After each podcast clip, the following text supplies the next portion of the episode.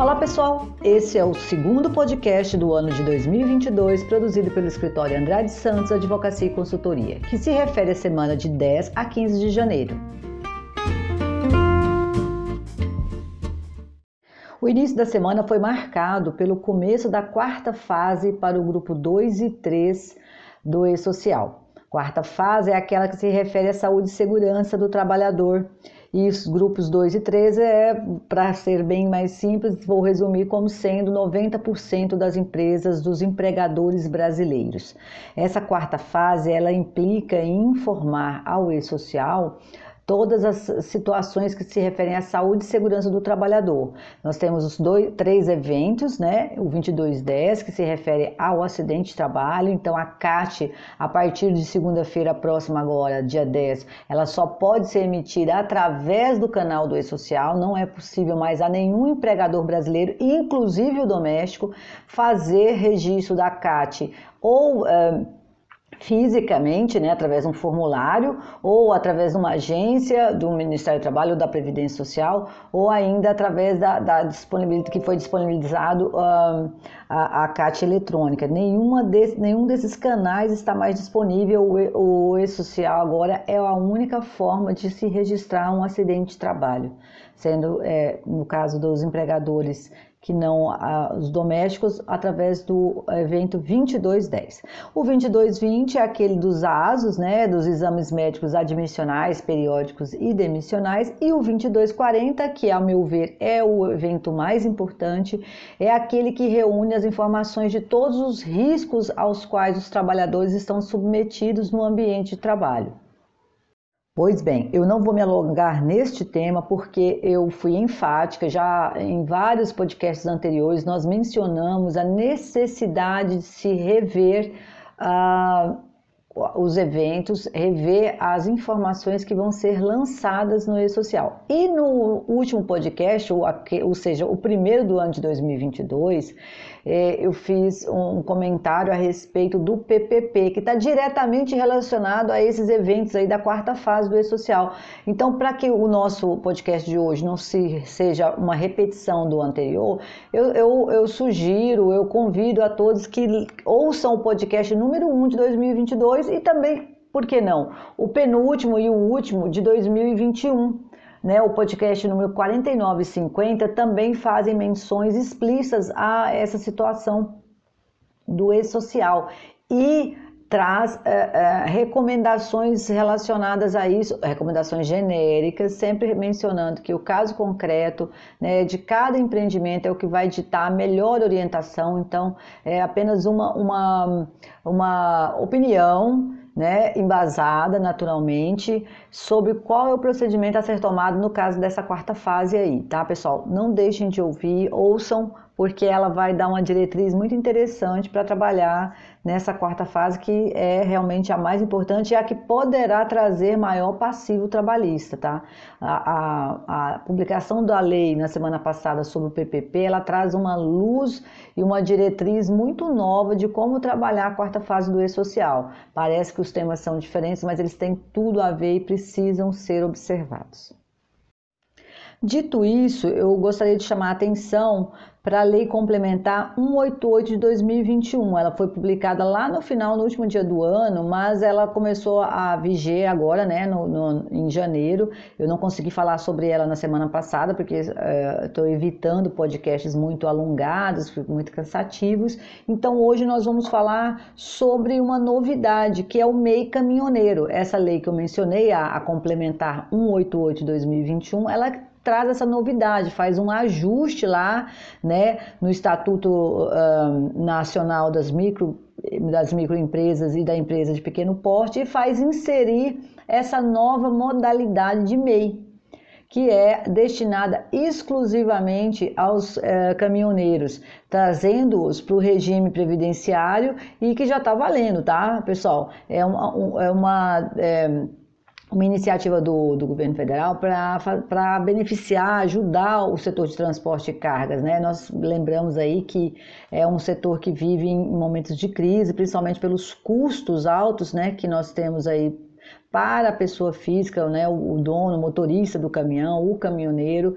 E então o governo acenou com essa novidade aí, que é a criação do MEI, que transforma esse trabalhador, esse motorista em uma pessoa jurídica, né, através desse mecanismo, que é um, um, uma modalidade, uma forma simplificada de negócio. O MEI, eu acho que todos conhecem, ele, ele, ele transforma o trabalhador em uma CNPJ, né? Ele tá, dá um número de CNPJ e essa pessoa começa a poder emitir nota fiscal, tem acesso a, a, a benefícios previdenciários e, e, de um, com um valor bem menor do que se ele fosse é, um trabalhador, os descontos são menores, então é uma possibilidade que fomenta maior segurança, maior tranquilidade. É, para o trabalhador que vai ingressar ao MEI, que já é autônomo, que já está aí solto, né? não tem um CLT, não é destinado a trabalhadores que estão com a carteira assinada, tá, pessoal? É para aqueles motoristas ou caminhoneiros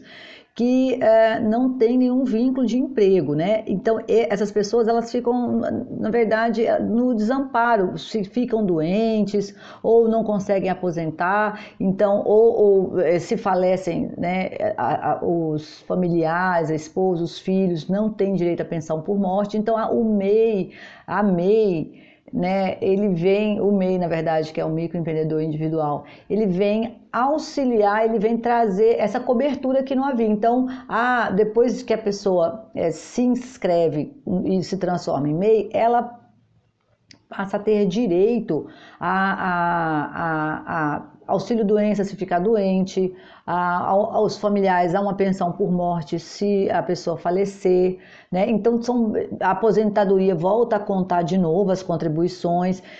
Então são facilidades, são benefícios que não tem para um autônomo qualquer, né? E quando tem, claro, você pode, como autônomo, contribuir para a Previdência Social, mas ele fica muito mais caro. Então, o MEI realmente ele facilita, tá? Então, é, não havia essa possibilidade para essa categoria, agora abriu, a partir de janeiro agora, né? Os caminhoneiros que, e transportadores que faturam até R$ 251.600 por ano, ou seja, uma média de 21 mil reais por mês, podem aderir ao MEI. Essa, é, essa vantagem, esse valor é também uma vantagem para a categoria, tá? Porque para as outras o limite continua de 81 mil ano. Olha a diferença, é grande, mas é porque realmente a, a o setor do, de transportes ele tem valores de, de, de, movimentação maiores do que um trabalhador meio normal, de que um trabalhador da iniciativa privada normal, né? Que né, está começando, que é pequeno. Então, é, o, o, o, valor é de 251 mil ano, a média de 21 mil, e o, o, o desconto vai ser aí de 12% sobre o salário mínimo. Então, eu acredito que seja super vantajoso aqueles que ainda não têm carteira assinada ou que trabalhavam como autônomo aderirem ao MEI. Para isso, é, é, interessante a contratação de um contador. Embora, é, para todos os efeitos, ou não seja necessário, você pode é, fazer a sua inscrição é, no cadastro do MEI sem uma, um, um contador mas a emissão da nota fiscal, enfim, outros uh, procedimentos posteriores serão mais difíceis, então eu acho que a, a, consultoria né, de um técnico, de um especialista no setor é bem-vinda e eu acho que é mais do que isso, é necessária. Então, porque a, o MEI, ele necessariamente não precisa emitir nota fiscal, então em tese não precisaria de um contador, né? Tem um limite lá de faturamento e, e basta fazer um recolhimento único e tá tudo certo. Acontece que o, o, o caminhoneiro ele vai precisar emitir nota, porque quem contratar o serviço vai querer esse, esse documento. Então, aí, para esse profissional, eu acho que, o, que o, a contratação de um contador ela é necessária, não vai ser fácil para administrar daí a parte fiscal sem o auxílio desse profissional. Então, é, é, eu sugiro que se contrate sim um contador para aderir ao MEI. Provavelmente não vai ser um valor é, de pagamento do, de honorários igual a de uma empresa né, que tem empregado e coisa e tal. Aliás, o MEI pode ter mais um colaborador, tá? É, não, o, aquele que está inscrito no MEI não é proibido de ter um empregado, mas ele só pode ser um, até um colaborador, até um empregado pode ser contratado. Então, são muitas vantagens que se abrem aí para essa categoria do caminhoneiro, do transportador, através da Lei Complementar 188 de 2021. Quem que tiver mais dúvidas, quiser saber mais sobre o tema, basta entrar em contato com o escritório. Rapidinho lembrando mais uma vez aos produtores rurais que ainda estamos no prazo para escolha da forma de contribuição patronal previdenciária, ou seja, a parte do empregador, do, do, do empreendedor, como ele quer recolher. Isso para produtor rural, tá, pessoal? O produtor rural pode escolher entre contribuir pela produção ou contribuir pela folha de pagamento. É, a CNA disponibiliza uma calculadora que pode auxiliar nesse aspecto. O, o empreendedor vai lá, joga os dados, né? Só um, são duas informações muito rápido, muito simples nessa calculadora e ele indica nela uh, uh, o valor que produziu o ano passado e o, o, valor da folha de pagamento e ela calcula na, na hora ali se vai valer a pena aderir à, à Previdência por produção ou pela folha de pagamento. É, o, o, o, endereço eletrônico, né, é, se você jogar lá www.cnabrasil.org.br barra calculadora hífen full rural, você já vai direto para essa para esse essa esse link que permite essa, esse cálculo rápido aí. Eu acho que vale a pena é, só uma consultinha rápida porque às vezes a pessoa acha que o ano passado foi no, no, formato de folha, valeu a pena, às vezes a produção aumentou aí alguma coisa que vá já significar uma mudança também nesse recolhimento e então eu acho assim, janeiro é a oportunidade de fazer essa revisão, não custa nada, é rapidinho, né? Então façam antes de aderir. Por quê? Aderiu, tem que seguir o que, o que escolheu o exercício inteiro, ou seja, todos os 12 meses do ano de 2022. Já falei isso na, no podcast anterior, mas eu falo novamente porque às vezes né, é, a pessoa não assistiu o anterior e tam, estamos no prazo, acho que vale a pena fazer essa consulta. Agora também no dia 11, ah, na verdade publicado no dia 13, né? Nós eh, tivemos a portaria 263 de 2022 que suspende a realização de perícias de revisão do auxílio doença.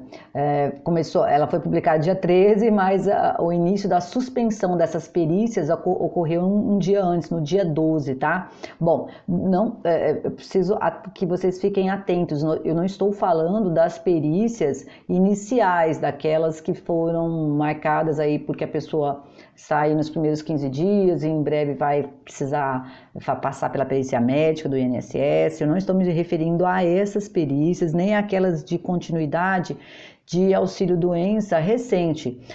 Essas perícias que foram suspensas se referem àquele processo de revisão que vem acontecendo desde o ano passado. Não sei se vocês vão lembrar, mas Vários podcasts falaram sobre isso, sobre essa, eh, esse processo revisional que o INSS começou, falando que ia mandar uma cartinha, lembram? Acho que não sei se foi em junho ou julho que nós noticiamos aqui no podcast o INSS informou que ia enviar cartas para aquelas pessoas que estavam com a, a, mais de seis meses recebendo auxílio doença, sendo esse aquele que é auxílio doença mesmo ou auxílio doença acidentário. Se a pessoa estava mais de seis meses recebendo o benefício do INSS, ele seria convidado a fazer uma revisão para se ver se ele estava doente, mesmo se continuaria merecendo receber o auxílio. Vamos lá. É, isso aconteceu porque porque tinha um, muita, mas muita gente é, né, recebendo o auxílio previdenciário sem precisar. Isso, é, infelizmente, é a realidade do país. É, como também tem muita gente que precisa e o INSS não concede, também é uma realidade, a gente sente muito por isso, porque a gente sabe que tem realmente muita gente que precisa e o INSS nega, e outras pessoas que, justamente por falta dessas revisões, acabam é, recebendo sem precisar mais. Pois bem, então o INSS começou esse processo revisional aí, tinha muita gente que estava na berlinda, ou seja, não tinha respondido ao chamado INSS, porque a cartinha convidava para as pessoas marcarem um agendamento. Então, por conta da pandemia, esses agendamentos ficaram aí. É, acontecendo, mas de maneira intercorrente, ou seja, eh, era suspenso, não era suspenso, depois veio no regime de mutirão, os mutirões estão mantidos, tá, pessoal? Então, quem está aí numa, numa, numa cidade em que o INSS vai fazer mutirão para fazer essas revisões, não perca a data, porque vai acontecer. A portaria 2003 não suspendeu o regime de mutirão, suspendeu essas perícias revisionais, tá? As perícias normais também não estão suspensas até agora, porque nós estamos vendo aí um boom de casos de Covid. Aliás, o motivo dessa suspensão é justamente esse: o aumento dos casos de Covid que estão afastando que está afastando os servidores, né, tanto os peritos como o pessoal do suporte. Então, o INSS achou por bem suspender esse processo, mas é, a portaria não menciona o que vai acontecer com o benefício. Então, é natural que se entenda que ele não vai ser suspenso, porque não foi o beneficiário que deu causa, não foi o, aquele que recebe o auxílio doença que, que motivou a suspensão da perícia. Então, o, o, o auxílio precisa continuar sendo pago, tá? Não pode ser suspenso o pagamento, porque não foi a, a, ao contrário, né, da hipótese do, do, por exemplo, do beneficiário que tem a perícia marcada e não comparece, não apresenta motivo justificado, esse sim tem o benefício suspenso com razão. Mas quando a suspensão da perícia ou a não ocorrência dela é motivada pelo órgão previdenciário, pelo próprio INSS, então ele não pode suspender o benefício, tá bom? É isso que acontece, mas isso foi dia 13, né? Houve a publicação no dia 14, na sexta-feira, de uma outra norma que estabelece a, um, um, um, sistema piloto de, de realização dessas perícias. Vou explicar para vocês.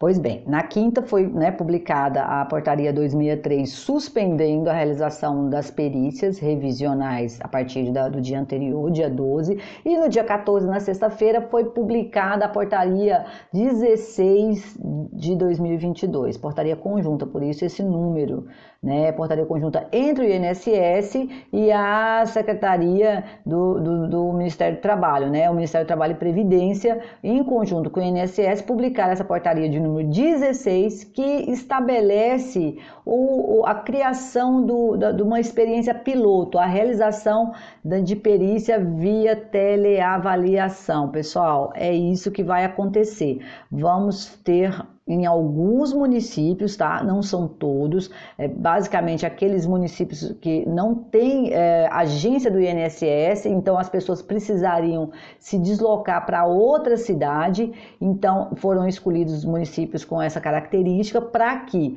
ah, houvesse essa perícia através é, é de telepresença, né? Uma perícia remota. É, em que se faça a, a, a, E aí nós estamos falando de perícia revisional, tá, gente? Sempre nós estamos falando dessas perícias que estavam para serem revistas, para ver se a pessoa precisa continuar recebendo ou não.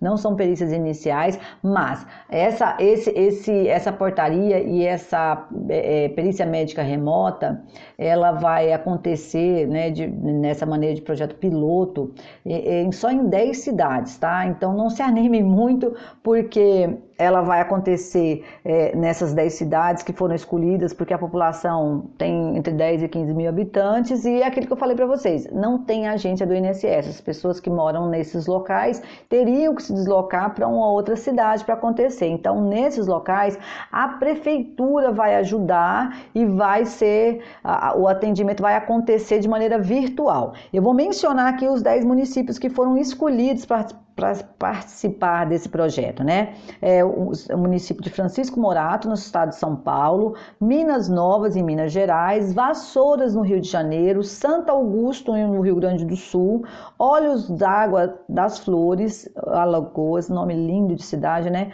É, a cidade de Corrente, no Piauí, a cidade de Pedro Gomes, no Mato Grosso do Sul, Ji, Paraná, na Rondônia, Lábrea, no Amazonas e Botas de Macaúbas, na Bahia. Infelizmente, nenhum município do estado de Mato Grosso, nem de Goiás foram contemplados, mas é, vamos aguardar aí se funcionar. Eu acredito que é, vai ser estendido aí para outras, para outros municípios que também guardam essas características. O projeto ele tem prazo de duração de 90 dias né? Então, iniciais, naturalmente, né? E se funcionar, acredito que vai ser estendido aí para outros municípios que também são pequenininhos e que as pessoas precisariam ir para outras cidades para fazer a, a perícia presencial. Vamos aguardar e vamos aguardar também se acaba que o INSS suspende também as perícias é, presenciais para os outros, outros formatos de auxílio-doença, aqueles que são iniciais, como aconteceu no ano de 2020 e 2021, em que se criou a, a perícia documental, não sei se vocês se lembram, mas bastava mandar o atestado através da página do meu INSS, que a perícia é, não, era documental, o empregado ganhava até um salário mínimo, e permanecia aguardando a realização dessa perícia para ver presencial para ver se era realmente devida e aí se pagava a diferença ou se era indevida aí o empregado tinha que devolver. Isso tudo aconteceu entre 2020 e 2021 e aí já estamos começando 2022 é, com essa insegurança em relação a como vai ser de agora em diante em relação ao INSS. Infelizmente, nós estamos vendo aí o quadro do Covid se alarmando novamente, né? Parece que temos aí uma nova onda e, e ela veio de uma maneira avassaladora. Infelizmente, os órgãos públicos estão com esse chamado apagão do INSS, que não permite a gente conhecer a dimensão do problema, porque os dados não estão consolidados como deveriam. Mas a gente que está no dia a dia aí das cidades, imagine cada um de vocês nas suas próprias localidades, eu aqui digo a vocês que a situação é muito mais grave do que vem aparecendo pelo menos é o que a gente vê, muita, muita, muita gente infectada. Eu nunca tinha visto é, tantas pessoas assim ao mesmo tempo e a gente torce para que as, as, vacinas sejam suficientes né, para nos proteger pelo menos da internação e do agravamento da doença. É a nossa expectativa e nossos votos para todos. Mas certamente a notícia mais importante da semana e que eu entendo que mereça maior destaque nesse podcast foi a definição da síndrome de burnout como relacionada ao trabalho. Deixa eu explicar para vocês. Sempre até 31 de dezembro deste ano, nós tínhamos a a, CID, ou a Classificação Internal de Doenças, a CID-10, pois a partir de 1 de janeiro foi estabelecida a CID-11, e que é, que é, continua sendo né, a Classificação Internacional de Doenças com uma renovação, uma revisão.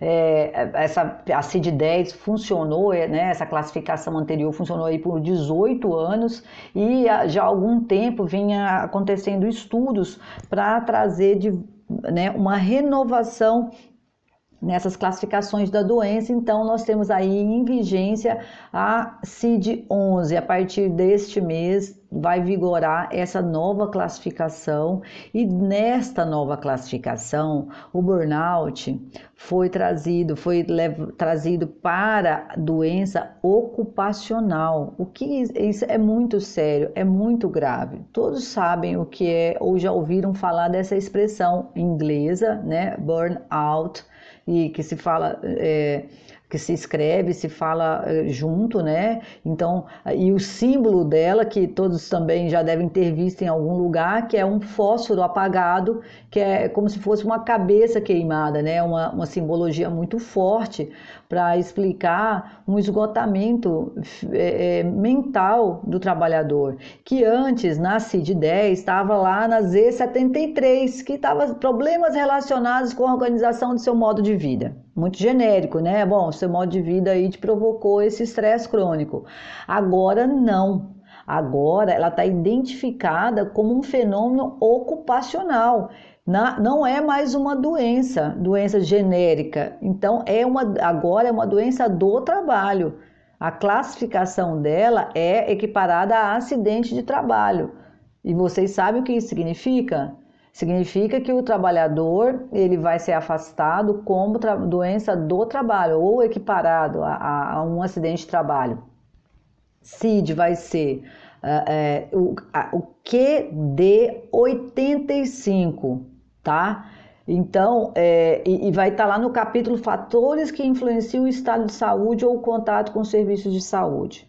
Pessoal, é, eu vou falar agora, daqui a pouco, sobre as implicações né, para a relação de emprego, mas eu gostaria de primeiro conceituar o que, que é considerado como burnout. Né? É uma síndrome, tá? E, ela é resultante de estresse crônico no local de trabalho que não foi gerenciada com sucesso. Olha só, é algo crônico, não é algo pontual, é algo que vem acontecendo com o trabalhador decorrente do ambiente de trabalho e que não foi gerenciado com sucesso, ou seja, a, a, a, os episódios foram recorrentes, as pessoas foram adoecendo e essa situação não recebeu o tratamento devido. Qual, como que a gente identifica o burnout do trabalhador?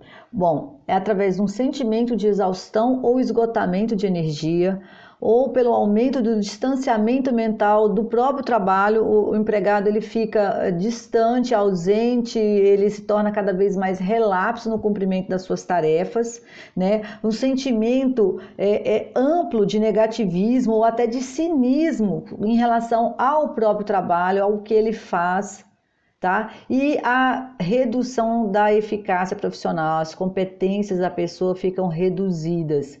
Nós podemos ainda dizer que uh, alguns sintomas de ansiedade, de depressão, a síndrome do pânico, são, na verdade, é, efeitos ou, um, como eu vou dizer, elas são sintomas da, da, da, da do fenômeno ocupacional conhecido como burnout é, essa, essa nova designação, esse novo diagnóstico que eu acabei de apresentar para vocês é o técnico, tá? Eu estou falando do que é considerado tecnicamente como burnout.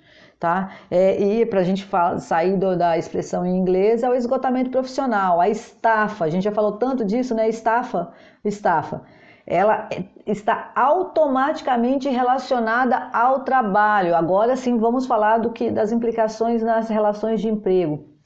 Assim como a Ler e a Dort, né, as, a, a, o burnout ou o esgotamento profissional ou estafa, ela automaticamente é relacionada ao trabalho. A notificação é compulsória, ou seja, obrigatório. O, o, o relacionamento com o trabalho é automático. Tá? Se o, o trabalhador recebe um atestado médico com a CID QD 85, Q de queijo, D de dado 85, é, automaticamente uh, o afastamento vai ser considerado como um afastamento do trabalho, é, de ocupacional. Se ele for para o INSS, se esse afastamento é, acontecer por mais do que 15 dias, vai gerar a estabilidade, não tem como, tá? É o código vai ser o 91, não vai ser o 31, e isso vai ser automático. O INSS vai classificar automaticamente como doença do trabalho o empregado vai ter estabilidade de um ano após o retorno dele e o período de afastamento uh, tem que ser pago o FGTS, o INSS, como se o trabalhador estivesse trabalhando, porque essas são regras de todo acidente ou doença relacionada ao trabalho, tá? Então é assim que funciona e vai funcionar assim também para o estresse crônico no trabalho, para a estafa, tá?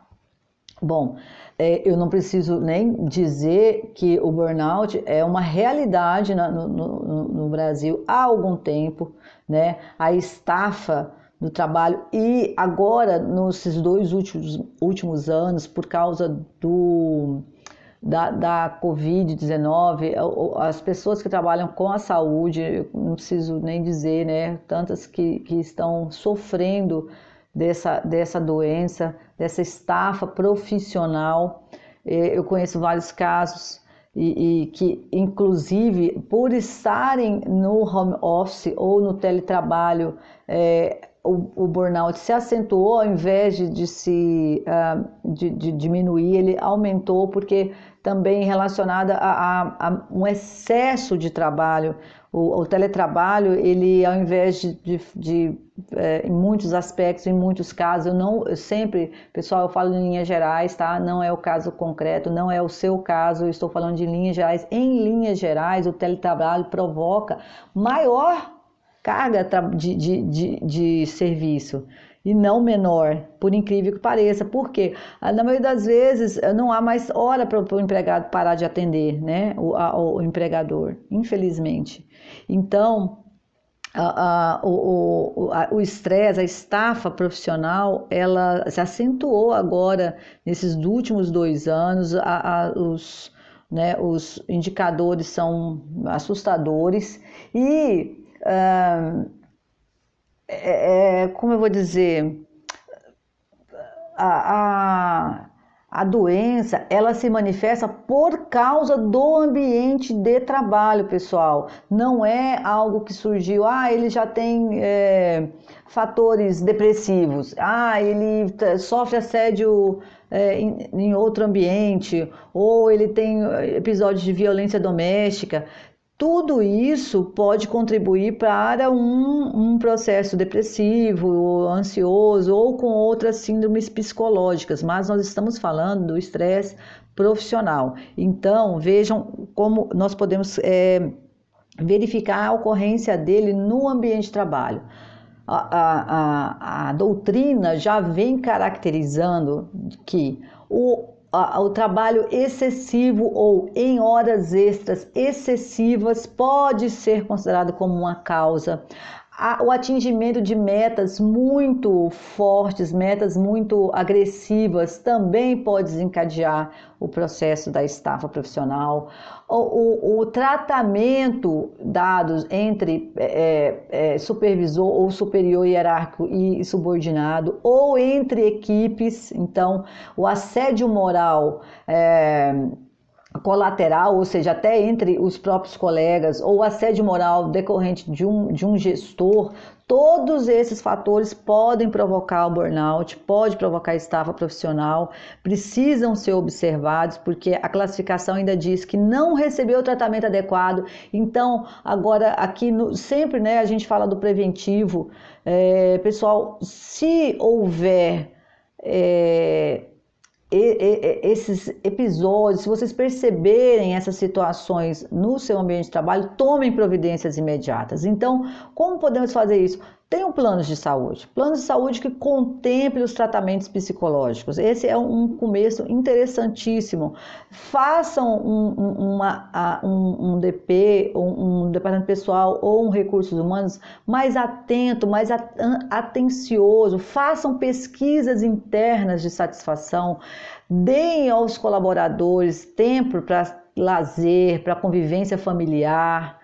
Evitem as jornadas excessivas desnecessárias, porque por mais que, e, e aí eu vou falar algo que, que é até tabu, mas é, aqui eu, eu, realmente não tenho nenhum tipo de compromisso com a mentira, eu vou falar a realidade da, das relações do trabalho e eu sei, e nós sabemos todos, que é uma forma de remunerar que o empregado eh, muitas vezes considera que é, é, é bom para ele fazer muitas horas extras, porque isso tem um aumento significativo na folha de pagamento.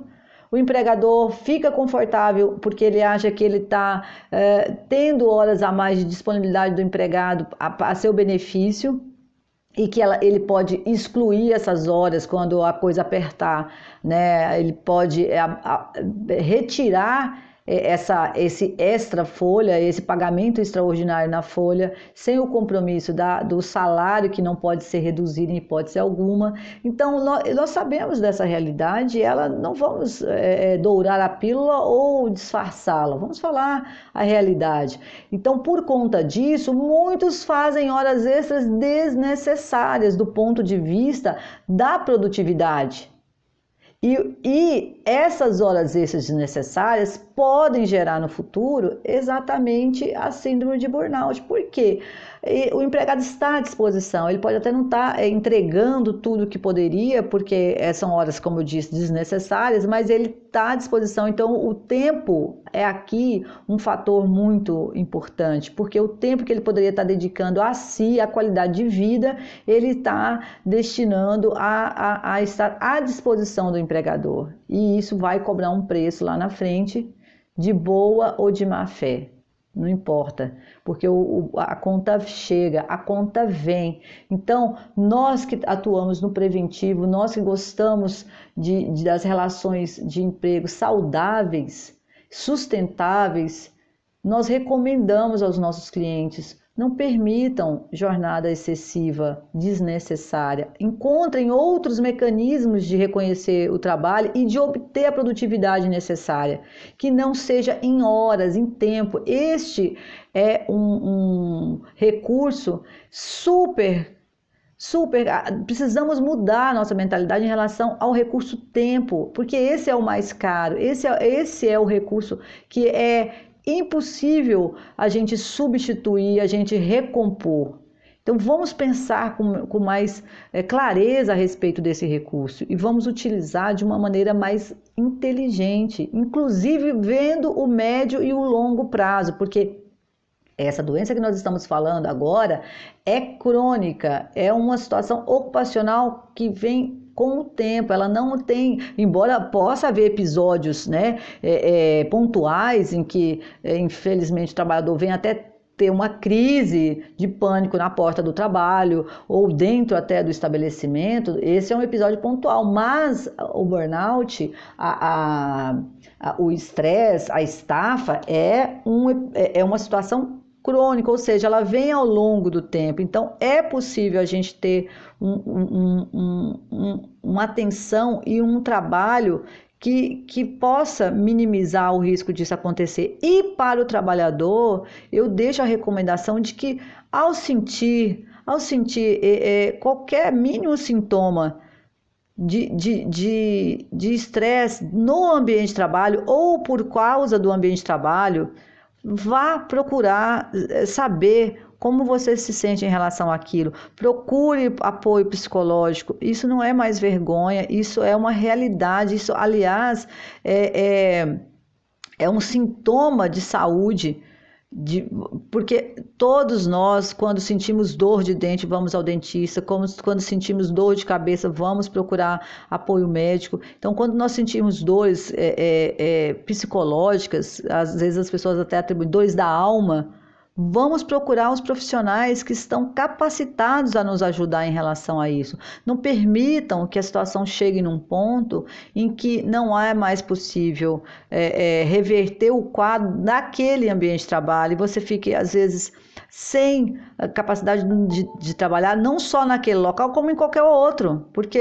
a, a, a, por mais que, que, o contrato se encerre ou, ou você fique afastado, em algum momento você vai precisar ser reinserido no mercado de trabalho e a doença te acompanha. Então, perceba, o maior prejudicado é o próprio trabalhador, é ele quem tem que se importar e, procurar ajuda, procurar o departamento pessoal, ao menor sinal de que está se sentindo assediado por um colega ou pelo próprio gestor, dê notícia, mande adiante essa informação, não permita, porque aqui eu falo com pessoas que querem sempre melhorar. Nós estamos para melhorar, ninguém está para disfarçar, para tapar o sol com a peneira ou para obter o lucro acima de qualquer coisa, né? Então, todos nós temos compromisso é, e ele agora ele se revela ainda mais sério, porque agora nós temos aí uma, um reconhecimento da, da, classe médica de que o burnout é uma doença do trabalho relacionada ao ambiente de trabalho.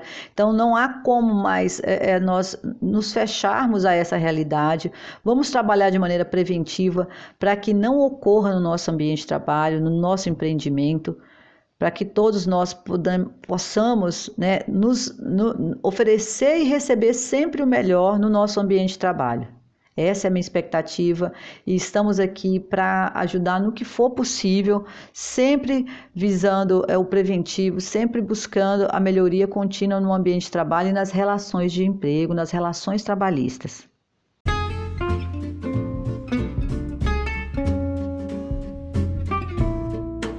Bom, pessoal, esses foram os assuntos que nós consideramos relevantes na segunda semana do mês de janeiro de 2022. Eu espero que seja de proveito para todos. Estamos abertos para qualquer dúvida, sugestão e principalmente críticas. O questionário deve ter ido para vocês. Não deixem de mandar a resposta, ela é muito importante para nós. É, também, caso não prefiram o questionário, mais um contato direto, por favor, mande e-mail para atendimento@andradesantos.com.br ou contato@andradesantos.com.br. 2022 tem muitas surpresas, muitas novidades incríveis que o escritório vai uh, trazer para vocês, mas com certeza o feedback, o retorno e, e, e, a resposta de vocês é fundamental para que essas mudanças ocorram de maneira a melhorar as nossas relações e a nossa entrega. É a nossa expectativa e os nossos, é, é nossos votos para que 2022 seja muito melhor. Eu acho que ainda é tempo da gente continuar desejando um 2022 melhor, apesar né, dele ter começado aí com algumas, alguns sintomas não tão positivos, mas não percamos a esperança, saiba que seguiremos e estamos juntos.